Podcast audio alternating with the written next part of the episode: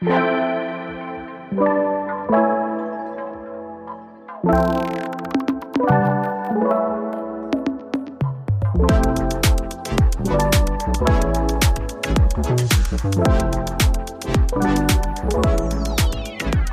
à toutes et à tous au programme d'aujourd'hui les origines de la guerre entre l'Ukraine et la Russie.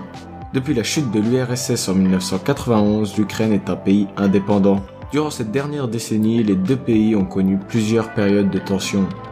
Depuis le début de l'année 2022, le conflit à l'est de l'Ukraine est au cœur de l'actualité.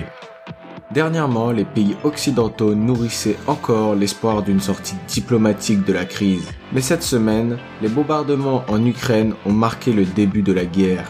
Les derniers événements pourraient marquer la fin de la voie diplomatique. Mais quelles sont les origines de ce conflit?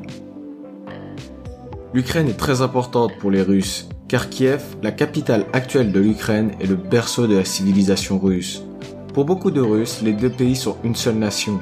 Pour cause, depuis 200 ans, les deux pays n'ont presque jamais été séparés, que ce soit avec l'Empire russe ou l'URSS. J'ai bien dit presque, car l'état actuel des choses est l'exception de ces 200 dernières années. D'ailleurs, Vladimir Poutine a qualifié l'indépendance ukrainienne de tragédie. Mais de leur côté, les Ukrainiens se sentent plus distants des Russes. Un éloignement accentué depuis 2013 par une révolte pro-occidentale qui chasse le président pro-russe. Pour répondre à ces manifestations, la Russie annexe la Crimée en mars 2014. Cette crise renforce le sentiment national ukrainien. La Russie a peur pour sa sécurité. Historiquement, les agressions sont venues de l'ouest de la Russie. Moscou s'est donc employé à créer une zone tampon d'influence et de protection pour garantir la sécurité des frontières. En 1989, la zone allait jusqu'en Allemagne de l'Est. Aujourd'hui, l'Ukraine est l'un des derniers pays tampons. L'extension de l'OTAN dans les années 2000 explique ce recul.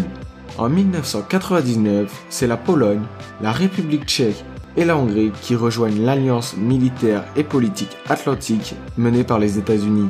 À ces trois anciens pays du bloc de l'Est s'ajoutent sept autres en 2004, dont l'Estonie et la Lettonie, des pays frontaliers de la Russie.